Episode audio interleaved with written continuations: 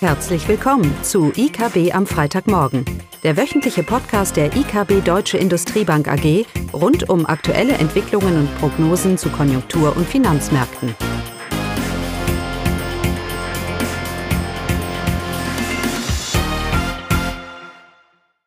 Willkommen zu IKB am Freitagmorgen, heute mit Klaus Bauknecht und Regine Liebe. Ja, die Themen heute, eigentlich steht nur ein Thema im Fokus und das ist irgendwie der Versuch, Perspektive zu behalten. Also wenn ich mir die 10 Jahre Bundrenditen anschaue, im Moment wieder bei unter minus 0,4 handeln, dann herrscht ja schon wieder absolute, also 10 Jahre Renditen, dann herrscht ja wieder absolute Krisenstimmung. Das mag vielleicht total berechtigt sein. Wir lesen jetzt auch jeden Tag, wie die Inzidenzen wieder steigen, Folge dieser Delta-Variante und so weiter und so fort. Aber wir wissen auch, dass mit jedem Lockdown, den die Wirtschaft erfahren hat, der, Ein der Einschlag in den realwirtschaftlichen Zahlen nachlässt. Die Impfquoten steigen, man lernt mit dem Thema umzugehen und das produzierende Gewerbe vor allem ähm, scheint immer weniger von diesem, von diesem Lockdown oder Lockdown-Maßnahmen beeinflusst zu sein, eben auch weil es diesen globalen synchronen Lockdown, wie wir ihn ja letztes Jahr gesehen haben, nicht mehr, nicht mehr, ähm, ähm, also kaum noch mal vorstellbar ist. Naja, und doch handeln die äh, Renditen, und das ist so ein bisschen paradox. Auf der einen Seite habe ich eine Notenbank, die sagt, die Inflation kann ruhig mal weiter steigen, ich werde nichts tun. Und auf der anderen Seite habe ich Bundrenditen, die wieder in den Keller fallen. Und das macht irgendwie keinen, äh, keinen Sinn, äh, auch weil die Konjunktur nicht so schlecht ist, wie das die, äh, wie das die Märkte hier wieder aktuell spielen.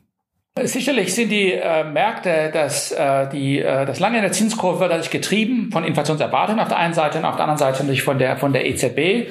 Und da war es natürlich mit Erleichterung zu hören, dass die EZB auch bei der steigenden Inflation, wie wir sie haben, hier erstmal gar nichts machen wird und es auch heute nochmal betont hat oder gestern in der Pressekonferenz dass die Inflation jetzt mal nachhaltig anhaltend auf Dauer dem Inflationsziel gleichkommen muss, bevor sie agiert. Das ist ja eigentlich eine, also es wäre ja eigentlich zu erwarten, aber wenn man zehn Jahre lang dieses Inflationsziel verpasst hat, nach unten, dann mag man ja ruhig so was mal sagen, in der Hoffnung, dass man mal ein bisschen glaubwürdiger wird. Das wird aber erst auch zeigen natürlich. Aber die Signale, ganz klar bullische Signale für die Renditenmärkte, auch bei der steigenden Inflation mit der EZB nichts tun. Das ist der eine Aspekt.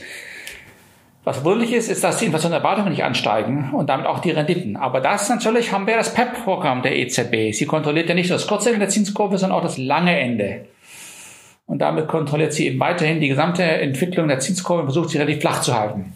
Also, also allem eigentlich eine gute Woche für die EZB, weil die Inflation steigt und die Renditen fallen. Wunderbar. Die Geldpolitik ist expansiver geworden und ich äh, bringe Hoffnung, dass, die Inflation, dass das Inflationsziel vielleicht doch hier perspektivisch mal erreicht wird. Aber das mit der Inflation, und das haben wir schon oft betont, ist so eine zweischneidige Sache. Ja, wir wissen alle, dass die Inflation dieses Jahr steigt. Und ja, wir wissen alle, dass sie nächstes Jahr wieder sinken wird, auf Grundlage von Basiseffekten und so weiter. Aber da ist doch ein bisschen mehr hier vielleicht in der unterliegenden Inflationsdynamik, als wir es gerne, gerne sehen möchten. Und ich lese in der Zeitung, Eugenia, dass die Inflationsrate auf das höchste Niveau seit 40 Jahren steigt. Was heißt eigentlich damit Aufsicht? Ja, äh, darum, äh, bei diesen Inflationszahlen geht es um die Erzeugerpreise. Äh, Sie vermelden mal wieder im Juni einen kräftigen Anstieg. Äh, die Preise liegen jetzt äh, um 8,5 Prozent höher als im Vorjahresmonat. Hauptverantwortlich äh, für den Anstieg ist der Anstieg der Preise bei den Vorprodukten. Diese sind um 12,7 Prozent auf Jahressicht haben sich verteuert und der Energie, äh, die jetzt um 16,9 Prozent teurer ist. Ja, für die, äh, für die höheren Produktionskosten sind vor allem die Anstiege der Preise äh, für Brennstoff, Holz und Stahl verantwortlich. Und die letzteren sind vor allem bedingt durch höhere Nachfrage sowie Probleme bei der Versorgung mit Rohstoffen. Genau.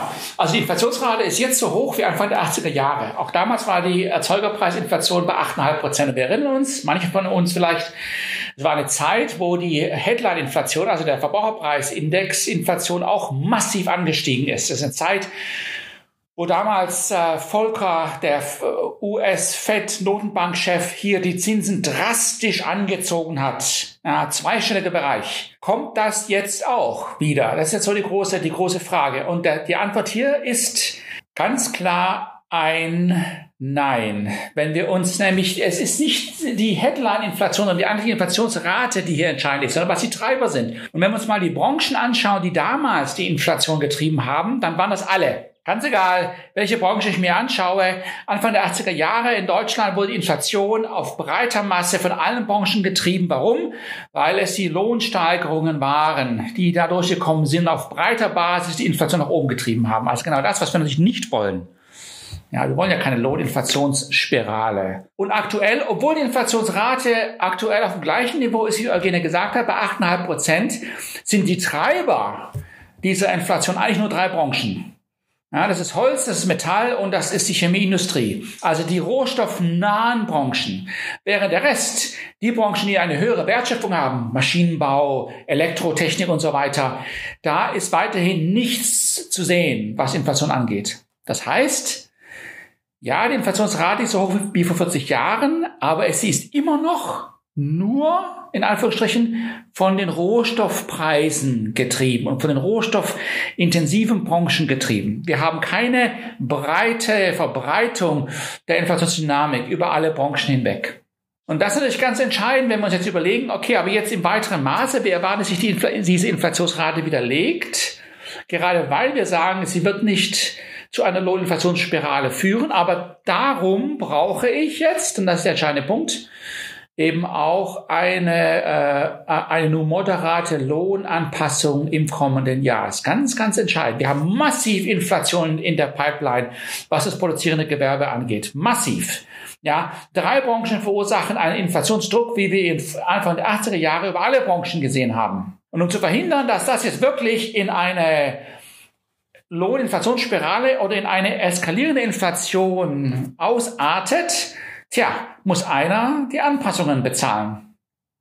Das ist, da fallen mir drei ein. Es können entweder sein, dass die Rohstoffpreise wieder sinken, dann sind die Schwellenländer, die das bezahlen. Es können die Margen sein der Unternehmen, dass sie einfach nicht weitergeben. Und das können sie ja im Moment. Sie geben die Nachfrage einfach, den Preisdruck einfach weiter und verursachen damit auch Verbraucherpreisinflation in zunehmendem Maße. Und dazu müssen dann Margen unter Druck kommen. Das ist das zweite. Oder das dritte ist, dass die Löhne, die Löhne, die realen Löhne unter Druck kommen und so die Lohnstückkosten eben hier moderat bleiben. Und von den dreien äh, wird, werden die Lohnanpassungen eine entscheidende Rolle. Wenn Unternehmen die Löhne, äh, die, den Preis noch nicht weitergeben und unter Druck kommen, dann entlassen sie auch Arbeitnehmer, dann versuchen sie Produktivitätssteigerungen durchzusetzen oder es wieder woanders weg, wegzumachen. Und auch das wird sich negativ auf den, oder würde sich negativ auf den Arbeitsmarkt aus, ausüben. Äh, so oder so man kann auch argumentieren, dass der Euro aufwertet. Dann hätten wir, dann würden unsere Einfuhrpreise äh, negativ laufen. Das wäre wie Rohstoffpreise, die fallen. Aber auch das hat natürlich wieder negative Konsequenzen für die Wettbewerbsfähigkeit Deutschlands und damit auch wieder auf den Arbeitsmarkt in den nächsten Rundeneffekten. Also ganz egal, wie ich das ansehe, der Arbeitsmarkt bleibt die entscheidende Anpassungsvariable. Ja, und damit eben auch die Lohnsteigerungen. Das heißt, wenn wir dieses Bild einer Inflation, vor allem jetzt nächstes Jahr, von einer sinkenden Inflationsdynamik aufrechterhalten und das Bild aufrechterhalten, dass diese Lohninflationsspirale nicht kommt, wie auch die EZB wieder gestern gesagt hat, dass sie das erwartet, dann müssen wir aber im Kirchschluss sagen, dass die realen Löhne deutlich unter Druck kommen werden, weil sie diesen Inflationsanstieg, den wir dieses Jahr sehen, eben nicht mittragen werden. Das heißt, der Anpassungsprozess, das mag jetzt nicht so bewusst sein, aber das ist unser Punkt heute. Wir reden von einer Inflation, die wieder sinkt. Und da freuen wir uns drauf und hoffen darauf. Aber was heißt das denn? Und es heißt im Kirchschluss, dass der Arbeitnehmer die Löhne hier einen großen Teil des Anpassungsprozesses tragen werden müssen. Das ist unweigerlich die Konsequenz. Es heißt, dass wir eben eine so massive Rohstoffpreisverfalle Verfalle sehen werden, dass es vollständig die Löhne kompensiert, aber das ist sehr, sehr unwahrscheinlich, vor allem auch anhand der Nachfragedynamik, die wir weiterhin, weiterhin sehen. Und das Bild ist ja nicht so negativ. Auch für die Branchen. Auch hier lesen wir in den Zeitungen über Lieferengpässe, aber wie wir wissen, ist die Stimmung gar nicht mal so schlecht und Eugenia, nicht alle Branchen, manche Branchen stehen doch eigentlich ganz gut da, oder? Ja, genau. Ähm, also grundsätzlich muss man sagen, dass der Blick auf die Industriekonjunktur positiv ist da die Nachfrage nach deutschen Industrieprodukten hoch bleibt und das betrifft fast alle Branchen. Die Auftragseingänge steigen, also sind auf dem hohen Niveau, äh, was bei fast allen Branchen, vor allem die Elektroindustrie verzeichnet ein Plus von 20 Jahren, äh, von 20 Prozent zum Jahr 2019. Aber auch Maschinenbau, Metallverarbeitung können ein ähm, ein großes Plus verzeichnen. Also wir haben gut gefüllte Auftragsbücher. Was die äh, Produktion angeht, da sieht das Bild schon anders aus. Ähm, vor allem fällt negativ auf die Automobilindustrie äh, mit einem Rückgang von fast 30 Prozent unter dem Vorkrisenniveau. Äh, hier spielen natürlich die Versorgungsengpässe, das haben wir schon oft genug berichtet auch ähm, solche äh, Branchen wie Metalle und Kunststoff, auch Maschinenbau sind im Minus. Ähm, aber dagegen sind die Branchen wie Chemie, Elektroindustrie und Holzgewerbe. Sie haben das Vorkrisenniveau überschritten und verzeichnen ein Plus. Genau. Also fassen wir nochmal zusammen. Erstens, Inflation wird weiterhin nach oben überraschen. Die Unternehmen sind in einer guten Stimmung, in einer guten Lage, Kosten direkt weiterzugeben, wie sie es auch schon, schon, schon gemacht haben. Das heißt, das Inflationsrisiko ist weiterhin das dominante Risiko und wird auch die Märkte sicherlich weiterhin, die Stimmung auf den Märkten weiterhin bestimmen. Das zweite ist, die Bundrenditen machen keinen Sinn. Äh, wenn das Konjunkturbild nicht so schlecht ist, wie Eugenia gesagt hat, und die Inflationsrisiken weiterhin da sind, äh, dann machen diese Bundrenditen überhaupt keinen Sinn, wo sie aktuell handeln. Und drittens, der Anpassungsprozess zu den aktuellen äh, Inflationsprognosen für nächstes Jahr und die Jahre danach beinhaltet ein, äh, beinhaltet eine Kostenanpassung oder einen Anpassungsprozess vor allem bei den Löhnen. Kommt er, dann werden die Inflationsprognosen sich wieder fangen, aber das Risiko ist da, dass wir durch Außenhandel der globalen Nachfrage hier auch etwas mehr Lohndruck sehen als, als bisher. Also Inflationsrisiken bleiben hoch, Bundrenditen machen aktuell keinen Sinn und die deutsche Konjunktur steht nicht so schlecht da, das haben wir immer wieder betont, wie es vielleicht die aktuellen Headline-News äh, oder auch die Märkte hier, auch um DAX-Volatilität wieder, kann man sehen, hier äh, spielen. Und dazu werden wir ja nächste Woche ein paar Informationen auch bekommen. Ne?